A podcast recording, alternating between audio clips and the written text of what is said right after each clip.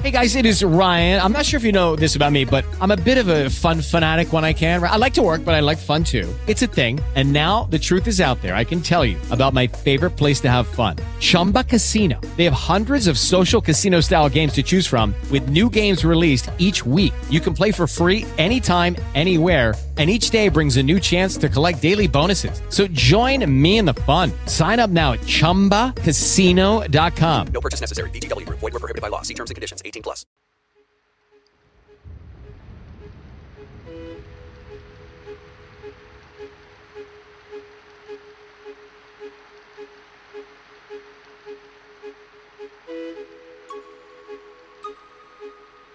Bienvenidos a Cuentos de la Cuarentena, una producción artesanal de lapayolaradio.com.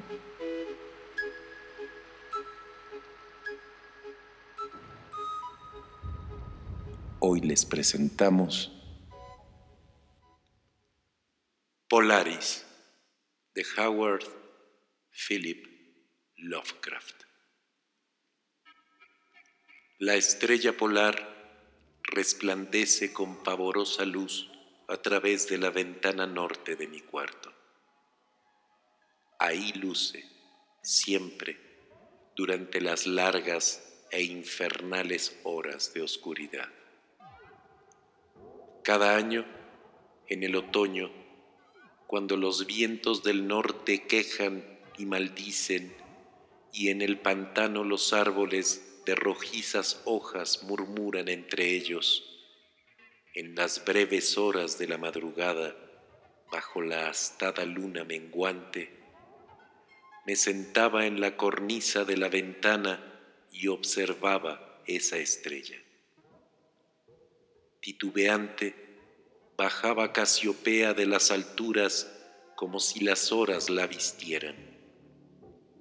Mientras Charles Wayne, moviéndose con dificultad en la húmeda bruma del pantano, se sumerge entre los vacilantes árboles que inclina el viento de la noche.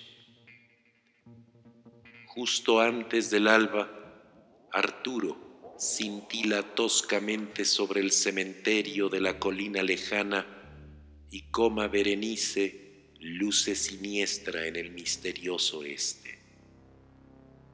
Pero la estrella polar continúa brillando espantosa en el mismo sitio de la negra bóveda, como un vigilante ojo insensato que se esfuerza por transmitir algún mensaje extraño del que nada recuerda, excepto que alguna vez tuvo un mensaje que comunicar. A veces, cuando está nublado el cielo, puedo dormir. Recuerdo con claridad la noche de la gran aurora. Jugaban sobre el pantano impresionantes luces demoníacas. A los rayos de luz sucedieron nubes. Entonces pude dormir. Y fue bajo una astada luna menguante que vi por primera vez la ciudad. Yacía serena y somnolienta sobre una rara plataforma entre extrañas cumbres. Eran de pálido mármol sus paredes y sus torres, también sus columnas, cúpulas y enlosados. Había en sus calles de mármol pilares de mármol cuyos capiteles estaban tallados con la imagen de graves hombres desafiantes. El aire era tibio y tranquilo, y en lo alto, a escasos diez grados del cenit, refulgía esa vigilante estrella polar. Largo tiempo contemplé la ciudad, mas no llegó el día cuando la roja aldebarán que parpadeaba débilmente en el cielo sin detenerse nunca, se había desplazado una cuarta parte de su camino alrededor del horizonte, hubo de nuevo oscuridad y silencio. Al despertar, ya no era el que había sido. La visión de la ciudad se había grabado en mi memoria y en mi alma se habían levantado otros vagos recuerdos de cuya naturaleza no estaba seguro. Poco después, en las nubladas noches en que pude dormir, vi con frecuencia la ciudad. Algunas veces, bajo los ardientes rayos amarillos del sol que jamás se detenía en su lenta circunvolución alrededor del horizonte. Y, más maliciosa que nunca, la estrella polar vigilaba en las claras noches. Gradualmente llegué a preguntarme cuál sería mi sitio en esa ciudad, en la rara plataforma de la cavidad entre las cumbres. Satisfecho al principio con mirar la escena como un observador incorpóreo, deseaba ahora aclarar mi relación con ella y que mi mente se comunicara con la de los graves hombres que diariamente conversaban en las plazas. Me dije, esto no es un sueño.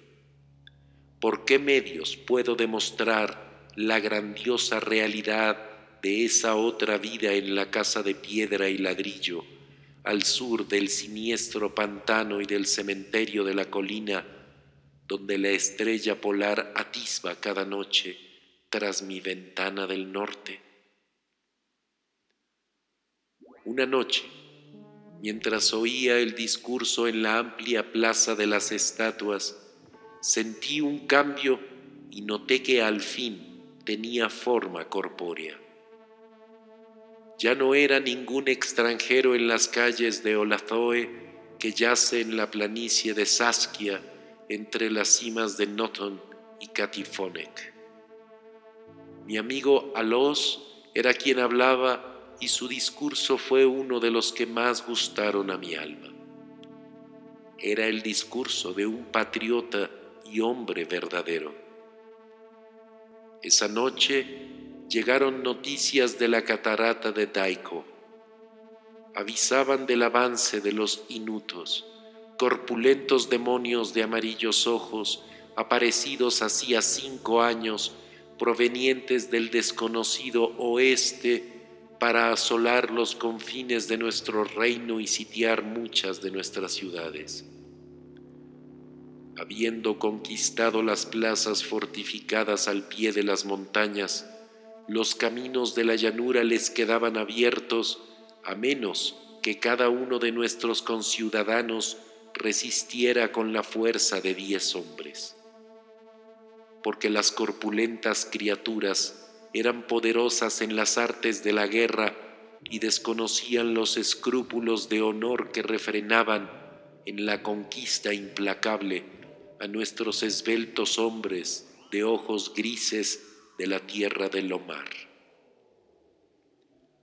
Alos, mi amigo, era el comandante de todas las fuerzas de la planicie y en él radicaba la última esperanza de nuestro pueblo.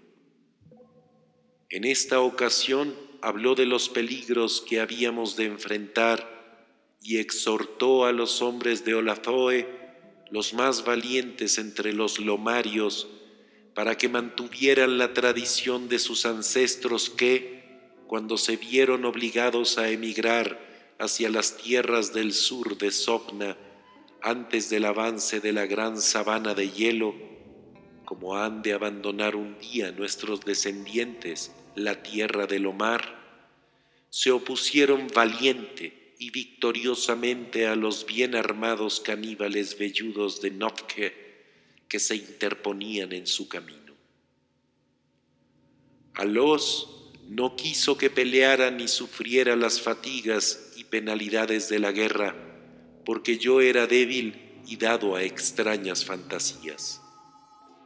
Pero mis ojos eran los más agudos de la ciudad, a pesar de las largas horas que dediqué cada día al estudio de los manuscritos panópticos y a la sabiduría de los padres somnarianos. Así, deseando salvarme de la inacción, mi amigo me recompensó con ese servicio que, después que nada, era lo primero en importancia. Fui enviado a la torre de observación de Zapnen para ser los ojos de nuestro ejército. Posiblemente los inutos tratarían de conquistar la ciudadela a través del angosto paso entre las cumbres del Noton para sorprender de esta manera a la guarnición. Mi obligación era dar la señal del fuego que alertaría a los soldados de guardia para salvar la ciudad del inminente desastre. Subí solo a la torre porque todo hombre de cuerpo robusto era necesitado en los pasajes bajos. No había dormido en muchos días. Mi cerebro estaba trastornado y adolorido por la excitación y la fatiga. Aún así, mi propósito era firme porque amo a mi tierra natal de Lomar y a la ciudad de mármol de Olazoe que yace entre las cimas de Noton y Kadip Honek. Pero mientras permanecía en la más alta cámara de la torre, contemplaba estremecerse la astada luna menguante, roja y siniestra, entre los vapores que flotaban sobre el distante valle de Vanov, y a través de una abertura del tejado brillaba pálida la estrella polar, agitándose como animada, gesticulando como una tentación y un demonio. Me pareció que su espíritu murmuraba malignos consejos, conduciéndome hacia una somnolencia traidora con una dañosa, rítmica promesa que se repetía una y otra vez. Soñador, vigilante, hasta las esferas seis y veinte mil años he girado y vuelvo al punto donde ando ahora. Luego han podido levantarse otras estrellas hasta el eje de los cielos, estrellas que tranquilizan y estrellas que bendicen con un dulcísimo olvido. Solo cuando mi ciclo termina puede el pasado turbar tu puerta. En vano luché contra el letargo, tratando de unir esas palabras con alguna ciencia celestial aprendida en los manuscritos narcóticos.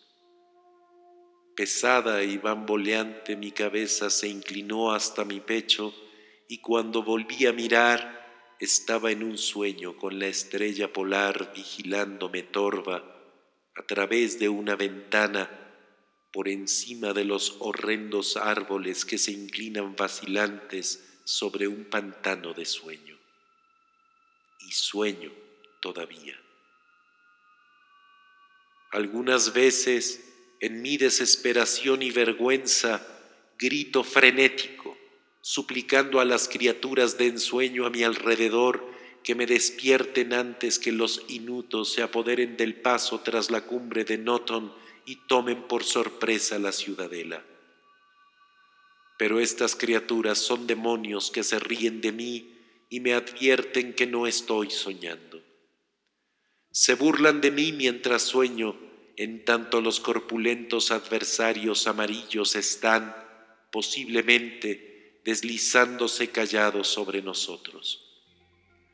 No he cumplido con mi deber y he traicionado a la ciudad de mármol de Olazoe.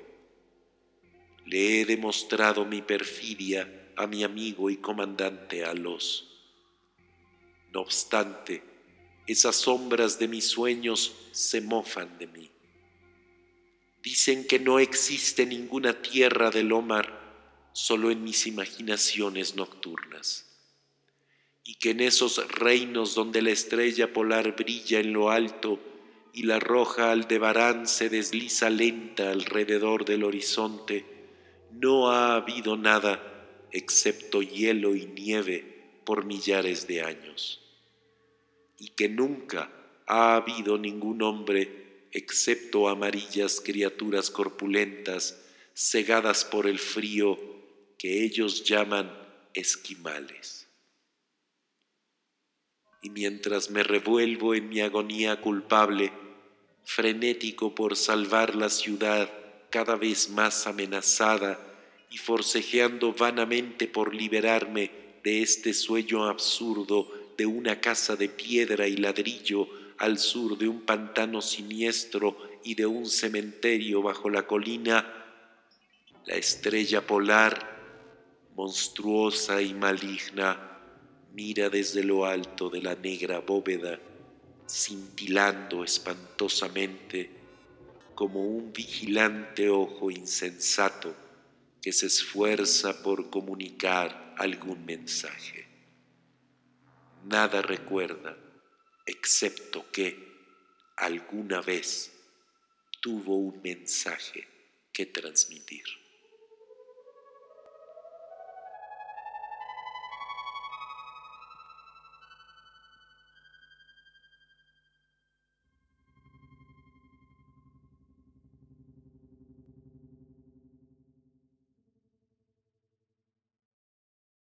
With the Lucky Land slots, you can get lucky just about anywhere.